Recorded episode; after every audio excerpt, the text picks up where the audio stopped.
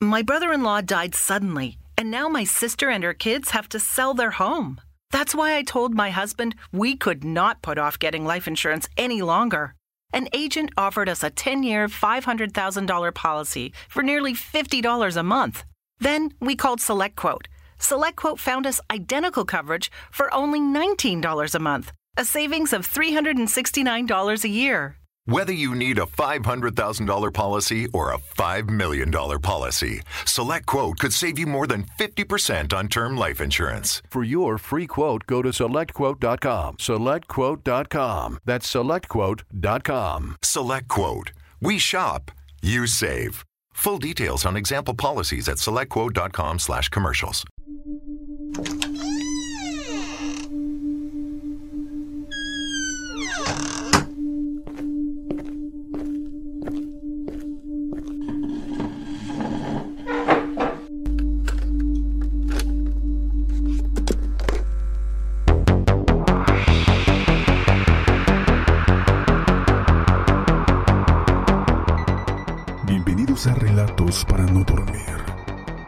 Historias más oscuras toman vida. Comenzamos.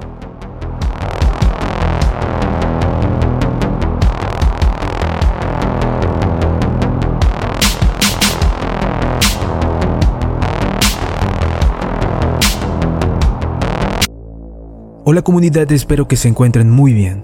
Antes de comenzar quiero recordarles que nos sigan a través de Instagram. Nos pueden encontrar como relatos para no dormir. Ahí estoy subiendo imágenes sin censura de los casos que aquí tocamos. Sin más que decir, damos comienzo a nuestro siguiente episodio.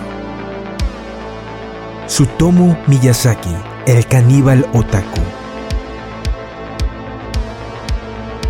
Miyazaki nació un 21 de agosto de 1962 en el distrito de Nishitan, en Tokio.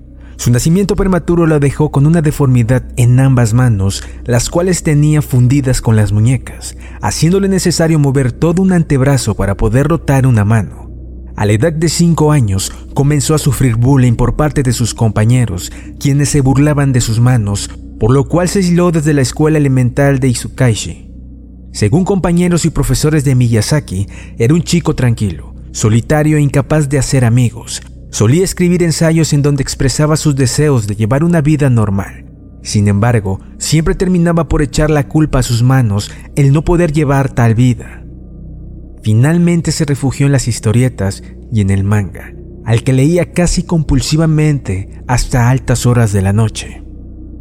Miyazaki era un joven inteligente y llegó a alcanzar la calificación más alta entre los niños que dieron el examen de ingreso a la escuela secundaria Meidai Nakano. Por tres años dedicó dos horas diarias al estudio. Sin embargo, posteriormente sus calificaciones comenzaron a caer y su interés en el estudio decayó, por lo que en vez de dedicarse a estudiar, se abocó a dibujar cómics. Debido a su alto conocimiento del idioma inglés, planeaba ingresar a la Universidad de Meiji, pero tras dar su ingreso quedó entre los últimos puestos de postulantes, por lo que desistió de la universidad y comenzó a estudiar fotografía, para luego graduarse en 1983 como técnico en fotografía. Esto le garantizó el ingreso a una imprenta de un conocido de su padre. A mediados de la década de 1980, Miyazaki se mudó de la casa de sus padres y compartió una habitación con su hermana mayor, cerca de la imprenta de su padre. La familia de Miyazaki era muy influyente en Izukaishi y su padre era dueño de un periódico de distribución local. Sin embargo, el estatus de su familia no influyó mucho en Miyazaki, quien parecía precipitarse dentro de sus problemas y fantasías que ya habitaban en él. Poco después, Miyazaki recibió de regalo un coche. Miyazaki al ser arrestado dijo que sus padres reemplazaban el amor por cosas materiales y que ellos no hubieran escuchado sus problemas y lo habrían ignorado. También confesó que en esa época comenzó a contemplar la idea del suicidio. En cuanto a sus relaciones familiares, sus dos hermanas menores lo rechazaban, mientras que su abuelo Chokishi era el único que parecía poner interés en él. Al mismo tiempo, su sexualidad comenzaba a florecer. Evitaba el contacto con mujeres de su edad porque se sentía sexualmente inferior. De acuerdo a un compañero de secundaria, Miyazaki padecía de un complejo de pene pequeño que le impedía entablar una relación con una mujer adulta. Sin embargo, su apetito sexual era elevado, a tal punto que aprovechaba los partidos de tenis de la universidad para fotografiar las entrepiernas de los jugadores, para utilizar luego dichas fotografías con fines meramente onanistas. En 1984, cansado de consumir pornografía para adultos, comenzó a consumir pornografía infantil. En mayo de 1988, un hecho trascendental ocurriría en la vida de Miyazaki. Su abuelo, la única persona con quien él sentía afinidad, falleció. Luego de ser cremado, Miyazaki consumió parte de las cenizas en un impulso por retener una parte de él consigo. La muerte de su abuelo también lo alejó de su familia. En un incidente, una de sus hermanas menores lo atrapó espiándola en la ducha por lo que gritó para que se fuera. Miyazaki, en cambio, montó en cólera y la atacó tomándola del cabello y golpeándole la cabeza contra la pared del baño.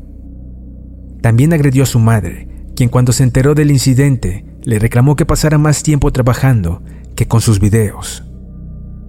Miyazaki estaba a punto de cruzar la línea. Poco después de las 15 horas del 22 de agosto de 1988, la pequeña Mary Okono, de 4 años de edad, desapareció luego de salir a jugar con una amiga.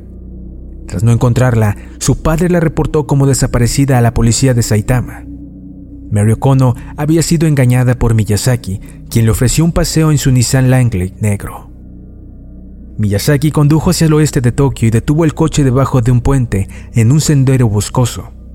Allí, Miyazaki se sentó junto a la niña por media hora antes de asesinarla. Tras cometer el crimen desnudó el cuerpo y abusó sexualmente de él. Luego tomó las ropas de la niña y regresó a su coche. El 3 de octubre de 1988, Miyazaki conducía con su coche por una carretera de la prefectura de Saitama cuando se estopó con Masami Yoshizawa, de 7 años de edad. Luego de convencer a la niña para dar un paseo, Miyazaki condujo a la misma zona boscosa donde había asesinado a Mary Okono. Allí, y en un arrebato asesino, atacó por detrás a la niña y la asesinó. Nuevamente abusó sexualmente del cuerpo, tomó las ropas y se escapó en su coche. La policía lanzó una búsqueda masiva para encontrarla al tiempo que por altavoces alertaba a los padres de mantener controlados a sus hijos. Sin embargo, la búsqueda fue infructuosa y ni el cuerpo de Mary Okono ni el de Masami Yoshizawa fueron encontrados. El 12 de diciembre de 1988, Miyazaki asesinó nuevamente, esta vez a una niña de 4 años de edad de Kawoe. La niña era Erika Namba, quien regresaba de la casa de un amigo cuando Miyazaki la secuestró, obligándola a subir al coche. Este condujo hasta un aparcamiento en Naguri. Allí colocó a la niña en el asiento posterior del vehículo y la obligó a desnudarse, tras lo que le tomó fotografías. Tras casi ser visto por un auto que pasó por al lado de su coche, Miyazaki asesinó a la niña. Luego ató el cadáver de pies y manos y lo envolvió en una sábana y lo colocó en el baúl del coche. Se deshizo de la ropa en un bosque cercano y colocó el cuerpo de la niña en una zona boscosa cerca del aparcamiento. Al día siguiente el cuerpo de la niña fue encontrado y 500 policías exploraron el bosque en busca de más pruebas. También la policía supo que tanto la familia de Mary O'Connor como la de Erika Namba habían estado recibiendo llamadas extrañas en el teléfono, así como cartas que hacían alusión al asesinato de sus hijas. El 6 de febrero de 1989, el padre de Mary O'Connor encontró una caja en las puertas de su casa con restos cremados de la niña, así como prendas de ropa junto a un escrito que decía Mary, huesos, cremación, investigar, probar. Días después, el 11 de febrero, la policía recibió una carta de tres páginas en la que un tal Yoko Imada confesaba el crimen de Mary O'Connor. También se burlaba de la policía y de las esperanzas que tenían los padres de encontrar a la pequeña aún con vida. Miyazaki seguiría perturbando a los padres de Kono por mucho más tiempo. En el verano de 1989, Miyazaki volvió a cometer un delito. Esta vez convenció a una niña de bajarse las bragas para poder fotografiarla pero cuando estaba en el proceso de tomar las fotografías, unos vecinos fueron alertados y persiguieron a Miyazaki quien logró escapar. Sin embargo, su apetito sexual lo obligaría a volver el día 6 de junio de 1989 en un parque de Ariake cerca de la bahía de Tokio. Allí encontró a Yako Nomoto, de 5 años de edad, a quien convenció de dejarse tomar fotografías. Luego la convenció de subirse a su coche, condujo unos 80 metros y aparcó el coche, donde asesinó a la niña. Luego envolvió el cuerpo en una sábana y lo colocó en el maletero del coche. Miyazaki llevó el cuerpo a su apartamento donde luego de comprar una cámara nueva, fotografió el cuerpo de la niña en diferentes posiciones. También tomó filmaciones del mismo mientras se masturbaba. Miyazaki pasaría los próximos dos días con el cuerpo practicando necrofilia y filmando, así como tomando fotografías. Cuando el olor se hizo insoportable, Miyazaki decapitó el cuerpo, le cortó las manos y el torso, abandonó el torso en un cementerio y la cabeza en una pradera mientras que conservó las manos, bebiendo la sangre y comiendo parte de una de ellas.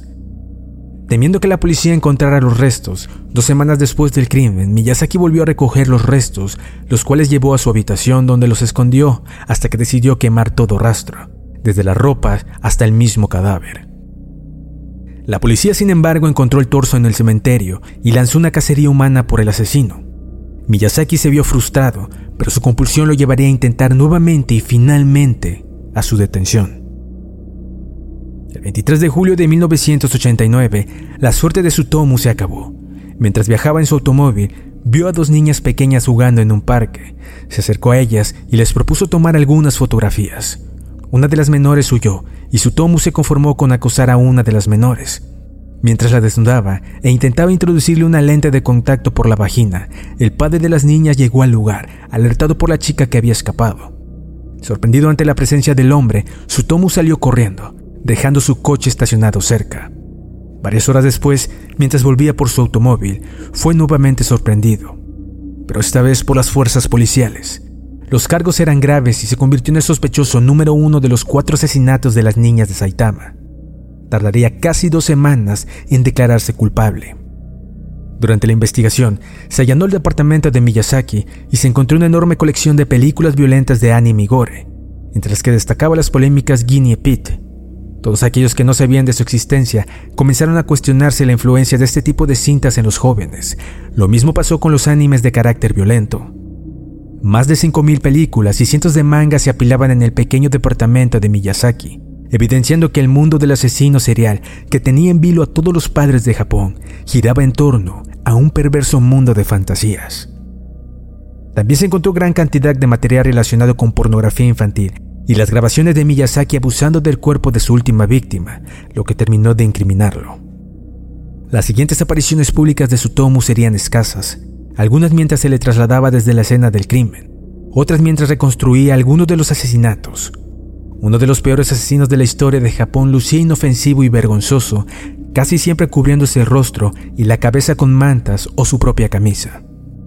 El monstruo que destruyó la vida de varias familias y acabó con la de cuatro niñas inocentes simplemente no lucía como tal. De mirada tímida y nerviosa, Sutomo miraba de reojo las cámaras que buscaban captar la imagen del asesino más buscado del Japón, quien más parecía un joven inadaptado e infantil. El mediático caso del asesino Otaku terminó por sugestionar a la población japonesa, la cual tildó de raros y hasta peligrosos a aquellos que leían manga o veían películas de anime debido a que Sutomo era un adicto a ellas. Lo cierto es que el problema de Miyazaki era mucho más profundo. Luego de que se encontraron los restos de las cuatro víctimas, gracias a las declaraciones del asesino, comenzó el juicio. El padre del acusado se negó a financiar la defensa y como resulta relativamente común en Japón, ante el desprecio y la deshonra de lo que había hecho su hijo, terminó suicidándose. Sutomo Miyazaki fue evaluado por varios psicólogos y psiquiatras en búsqueda de sus verdaderas motivaciones, si bien era un tipo relativamente inteligente, se mostraba como alguien tremendamente frustrado, incapaz de socializar, superar de la deformidad de sus manos y pervertido. También se le detectó esquizofrenia y personalidad múltiple, pero aún así la respuesta de los especialistas fue concluyente. Miyazaki era capaz de enfrentar un juicio y era consciente de sus actos. Podía ser condenado a la pena capital sin apelación, y así fue. Sutomu fue considerado culpable y enviado al pasillo de la muerte. Durante años Miyazaki trató de apelar y solicitar presidio perpetuo. Le tenía pavor a morir, pero por sobre todo a la forma, pues se le había condenado a morir en la horca. Tras varias intervenciones legales, incluso pidió ser ajusticiado por medio de una inyección letal, pero la Corte Suprema denegó su petición en 2006. Durante toda su estancia en la cárcel, Miyazaki siguió perdido en su mundo de fantasías, leyendo manga y viendo anime a diario, pero esta vez bajo el estricto control de las autoridades carcelarias. Fue ejecutado en la horca el 17 de junio del 2008, junto a otros dos condenados a muerte.